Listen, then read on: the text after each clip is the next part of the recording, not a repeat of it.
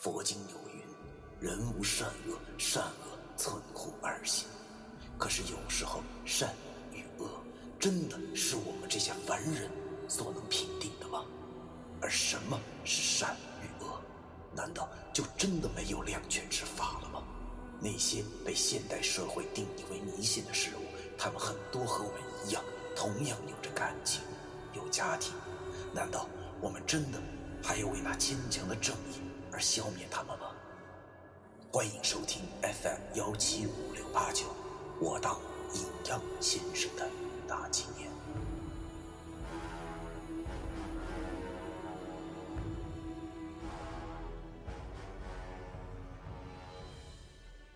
第一百九十九章，选择。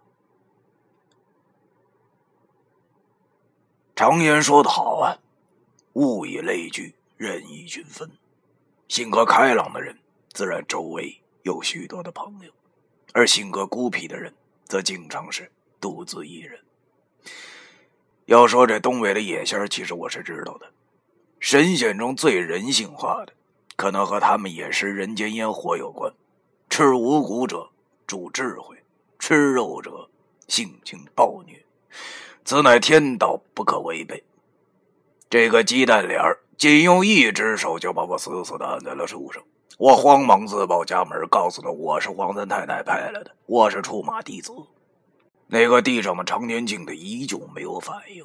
但是那个鸡蛋脸的已经听到我说着这句话后，则慢慢的放开了手。他对我说道：“你是小黄三儿派来的，有什么凭证没有啊？”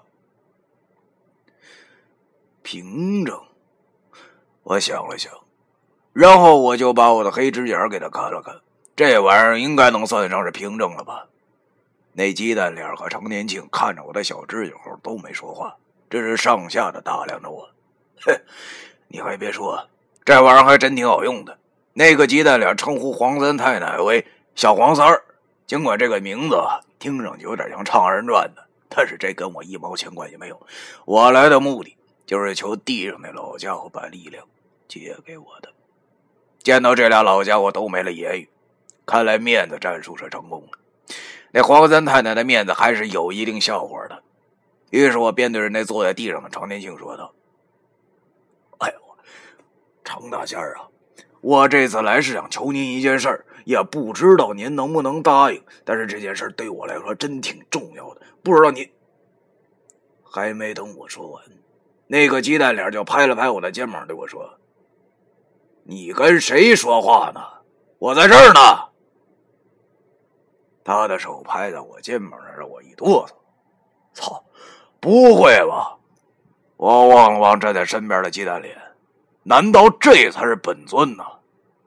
正当我惊讶的时候，那个鸡蛋脸又自顾自的坐在了地上，然后对我冷笑着说：“无知小辈，是不是被眼前的假象所蒙蔽了双眼呢？”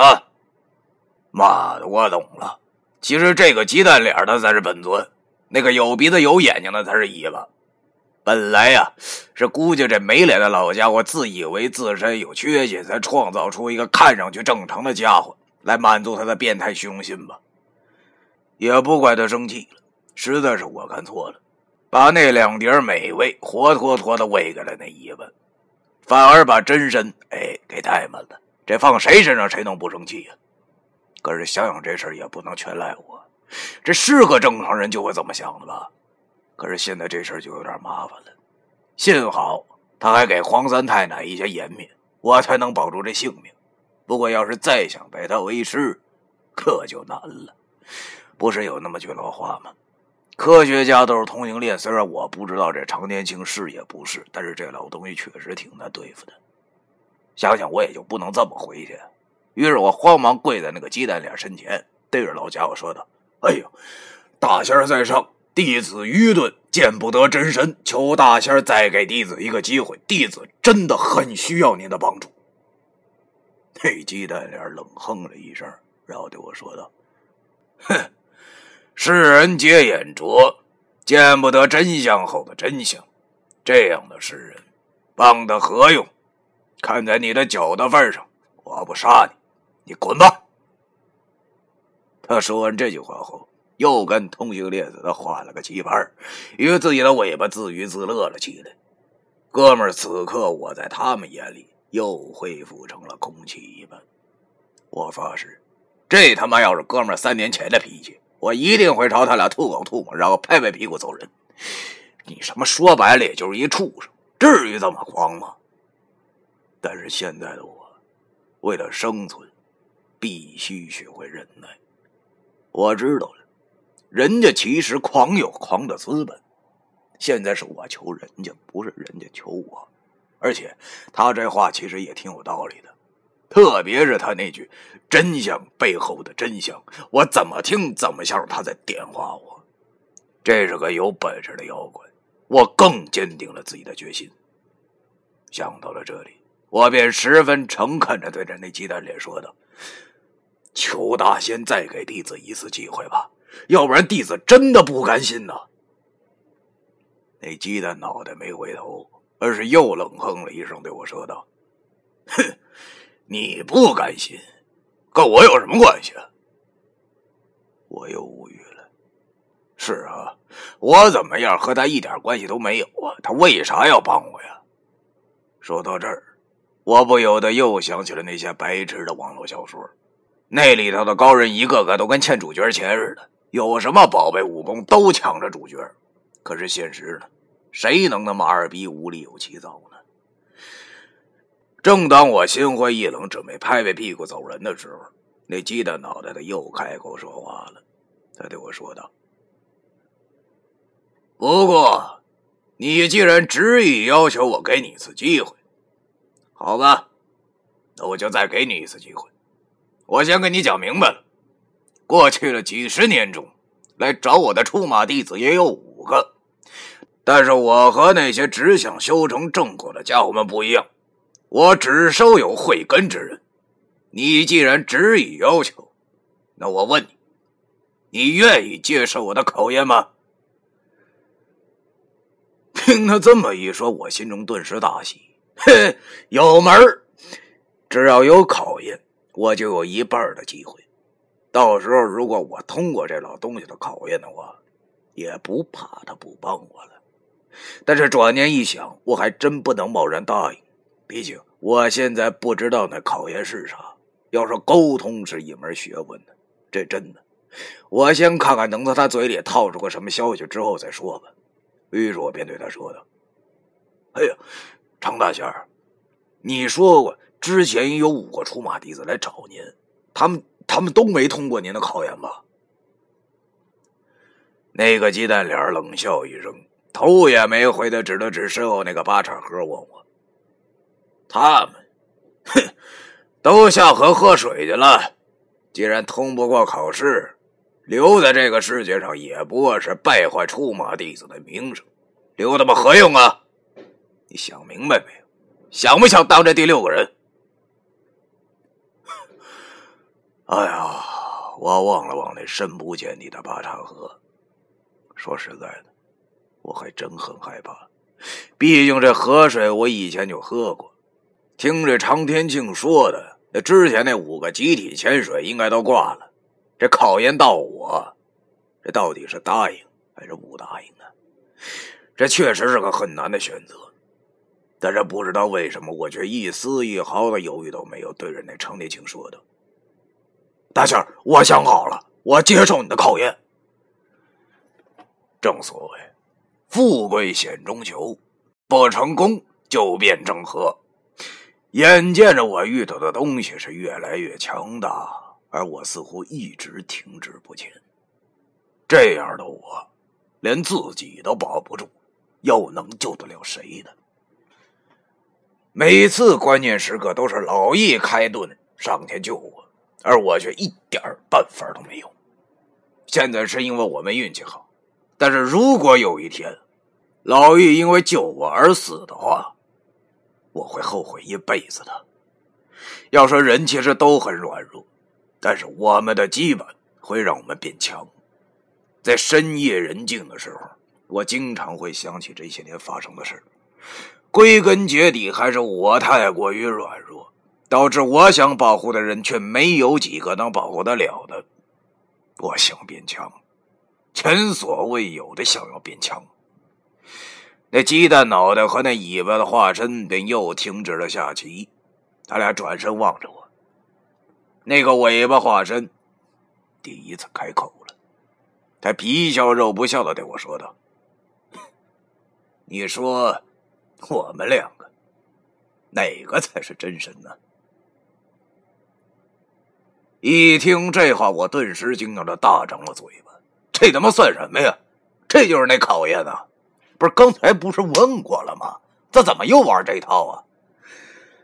这俩老家伙，一个最开始我认为是真身的中年男人，后来发现自己错了。那鸡蛋脸跟我说他才是真的，可是现在那个有鼻子有眼睛老家伙却这么问我，不由得又让我的心中产生了怀疑。刚才那个鸡蛋脸所说的可信度，那他俩到底谁说的是真话呢？我沉思了，想起了刚才那个鸡蛋脸对我说的话：“什么才是隐藏在真相背后的真相？”既然他刚才这么说，就证明了这件事绝对不会那么简单。相反的，在我的心中已经留有常天庆真神的印象，所以这道选择题是最难的。按理来说，我有二分之一的机会猜对。可是，事情真的有那么简单吗？我不由得又想起了那部经典的电影台词两个人，一个追，一个跑。追的那个人身穿警察装，你说哪个才是警察？其实两个都是。前面跑的那个是便衣。哎，这个故事告诉我们，什么事儿都不能只用眼睛看的，有时候我们的眼睛。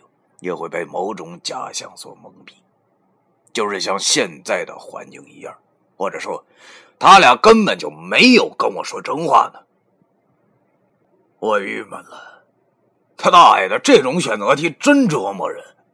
由于一部电影的关系，我猜对的几率又从二分之一变成了三分之一，不，或者说，是四分之一。因为完全有可能他俩都不是真神，那个真神还有可能躲在附近，或者是等着丢我下水。要说，其实人生他妈就是一道选择题呀。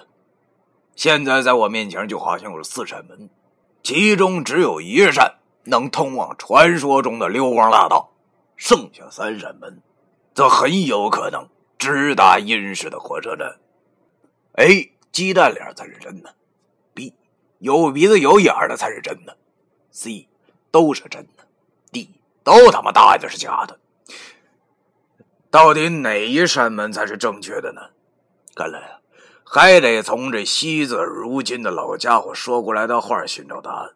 但是他说的那句“隐藏在真相背后的真相”，到底是什么意思呢？那个鸡蛋脸刚才说过，他才是真的。那这应该就是真相。现在那有五官的老东西也这么问我，那就可能暗示着我这也是真相。我他妈哭的心都有了，不是他妈的哪来这么多真相啊？而这时，有鼻子有眼睛的那家伙显然有些不耐烦了，他对着我说道：“你有完没完呢？你快点猜，我们俩哪个才是真的？”我他妈鄙视了这俩老妖怪一眼，然后点着了一根烟，心中反复的琢磨着这几个答案与他那句“隐藏在真相后的真相”这句话之间的关系。我老是觉得好像哪儿没想通，但具体是哪儿，我又不清楚，只能这样反复的想着。忽然，灵光一闪，我想到了什么，终于茅塞顿开。迷茫什么的都他妈抛在了脑后，于是我便对着这两个老家伙说道：“哼，我想明白了。”第一百九十九章。